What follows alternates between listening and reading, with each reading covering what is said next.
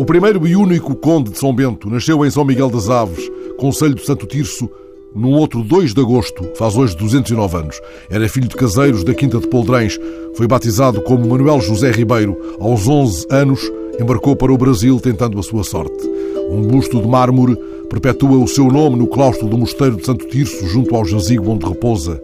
Mas na cidade, onde muitos serviços públicos têm o seu nome, há também uma estátua inaugurada junto ao antigo Hotel Sydney, ainda em vida do Conde, e, entretanto, deslocada para uma praça de Santo Tirso a que foi dado o seu nome. Como sublinha o investigador Álvaro Moreira, não foi fácil a infância deste homem que acumulou poder e riqueza ao longo da vida e tudo deu, entretanto, a Santo Tirso. Teve efetivamente uma infância difícil, muito pobre, o que o motivou, aliás, com 11 anos, a, a tentar a sorte e, e, emigrar para o Brasil.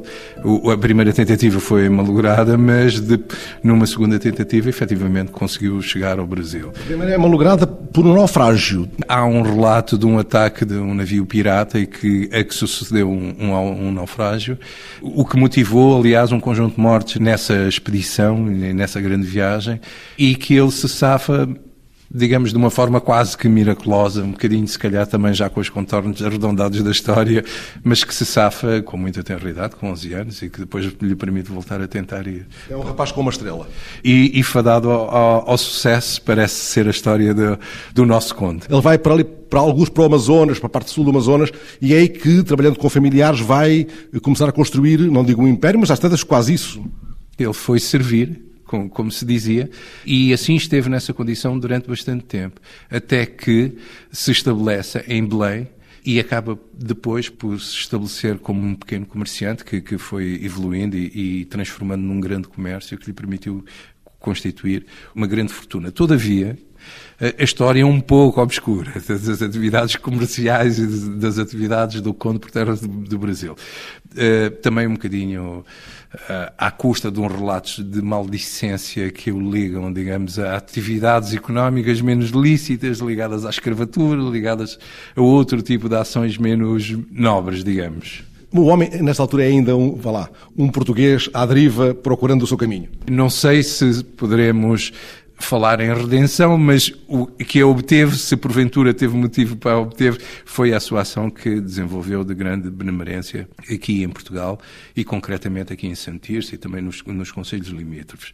Foi efetivamente um homem de uma vida muito austera, muito difícil no, no início, mas que na fase final da sua vida teve a oportunidade de retribuir tudo aquilo que, que conseguiu construir e, e, obter da vida. Podemos mapear uh, o seu regresso a Portugal, podemos perceber que nesta Santo Tirso Onde nos sentamos hoje, temos já muito perto, aqui ao lado, debaixo, debaixo destas sombras, pegadas da passagem deste homem, pegadas inscritas em todo o, o mapa da, da, cidade de Santo Tirso, como ela eh, existe hoje. O Conde voltou em 1876 e encontrou, digamos, uma cidade, vila na altura, eh, ainda muito relacionada na dependência de um grande mosteiro, que já não existia na altura enquanto tal, mas que tinha configurado a cidade. E era um pequenino burgo, rural, muito dependente da atividade comercial do próprio mosteiro, que conheceu uma verdadeira transfiguração com a sua ação de benemerência, que cobriu, digamos, praticamente todas as áreas da, da sociedade e da, da atividade da própria, da própria cidade. Desde a área económica, desde a área cultural, desde a área da educação, desde a área da, da, saúde, também relacionado com a Igreja. Ele cumpriu efetivamente um grande leque de ações que, que permitiram que a cidade se desenvolvesse. Ele promove a recuperação de muitas igrejas em, em, vários outros lugares do Minho, não apenas aqui. Mas o que é que o associa a esse mosteiro de que falou? Porque há um, uma marca muito forte da, reverência ao conde, ou ainda não conde, já, já está quase a ser conde, nesse mosteiro que marca muito a vida de Santo Tirso. De facto, o, o, o mosteiro de Santo Tirso uh, tinha sido, à semelhança do, do, dos restantes mosteiros, uh, expropriado em 1834 e, na altura,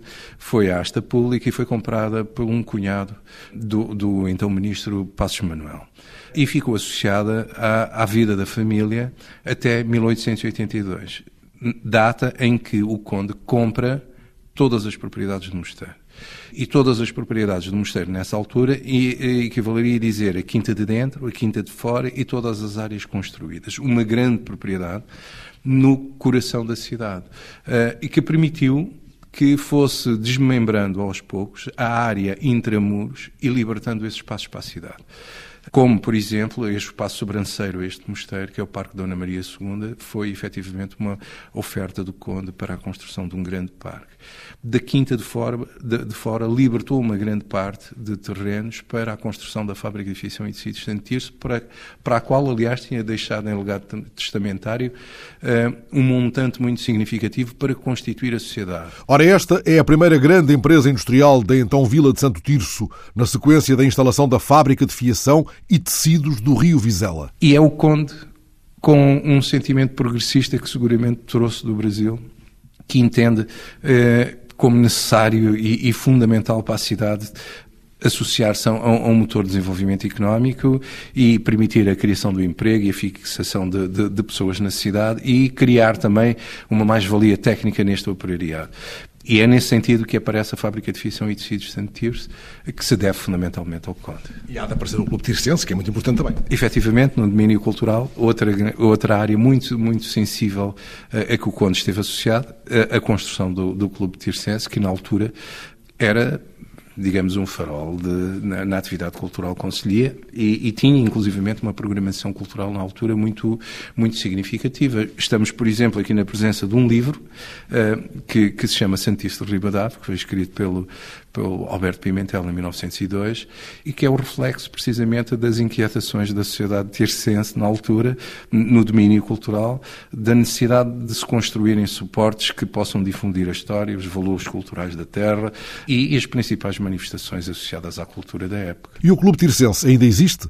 Ainda reúne a fina flor da inquietação nesta terra? Ainda existe, efetivamente. É um bocado, não direi anacrónico, mas é, digamos, um resquício de, um, de uma época que já não está está presente, mas, todavia, que se mantém com uma frequência bastante, bastante assinalável e com uma atividade cultural também não despeciente, de modo que e muitas vezes se associa à atividade desenvolvida por outras instituições, nomeadamente a Câmara Municipal, e que continua hoje a ser um marco e uma referência da identidade da cidade, eh, onde se congregam hoje já de uma forma mais, mais matizada e mais diluída, digamos, todos os setores da sociedade, mas que continua a ser, digamos, uma área de referência da, da, da cidade.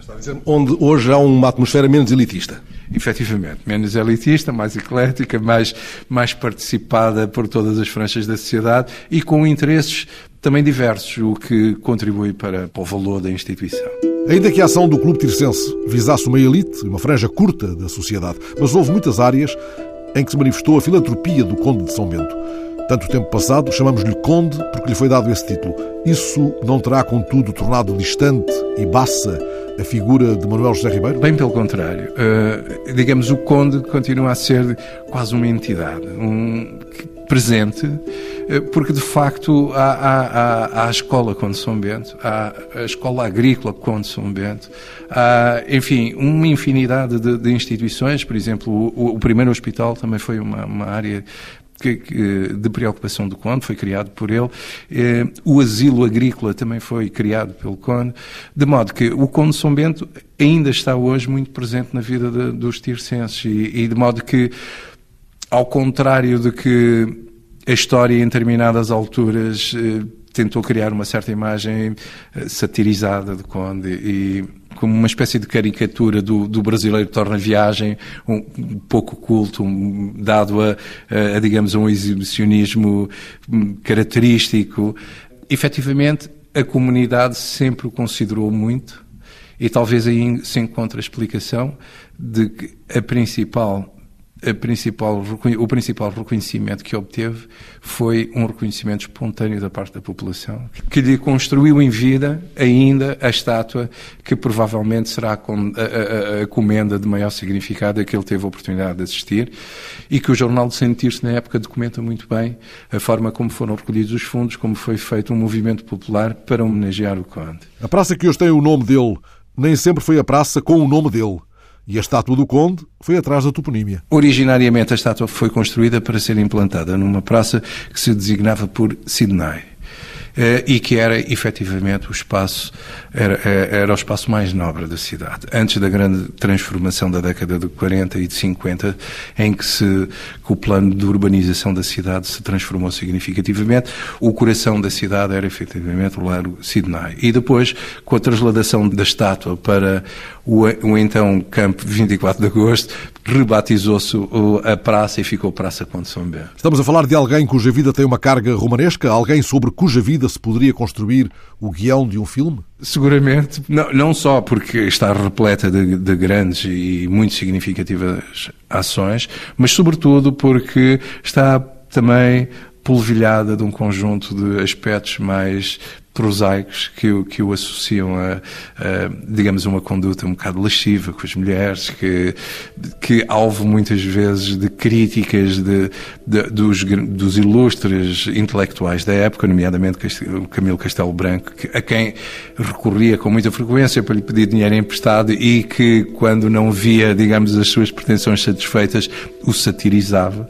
Estou-me a recordar, por exemplo, de, de, de, uma, de um livro dos Serões de São Miguel de Seide, em que, em, em que o nomeia como mastodonte, caricaturizando, digamos, a, a pouca nobreza e fineza do coro. Ora, se um dia tal filme vier a ser feito, como não deitar mão a Camilo, aos serões de São Miguel de Seide, a passagens como esta? Eu, abaixo assinado, vinha de passar as férias do Natal em Guimarães e mais o Lopo Barruncho. Chegando a Santo Tirso, no dia 3 do corrente, era enorme, inenarrável, o estralido dos foguetes, a ribombância fragorosa dos morteiros, a estridulência metálica das filarmónicas, a bimbalhada dos sinos e a guisalhada das sinetas. Perguntei o que era aquilo ao revisor do comboio. Respondeu que eram festejos ao Visconde de São Bento, que doara à Câmara uma casa mobilada para a escola de ambos os sexos e que a escola se inaugurava naquele dia. O barruncho, muito impressionista, pediu-me que ficássemos que assistíssemos.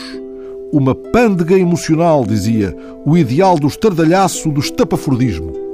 Mas ao contrário dos sorões camilianos, os dias de Santo Tirso evocam a cada passo a marca do conde filantropo.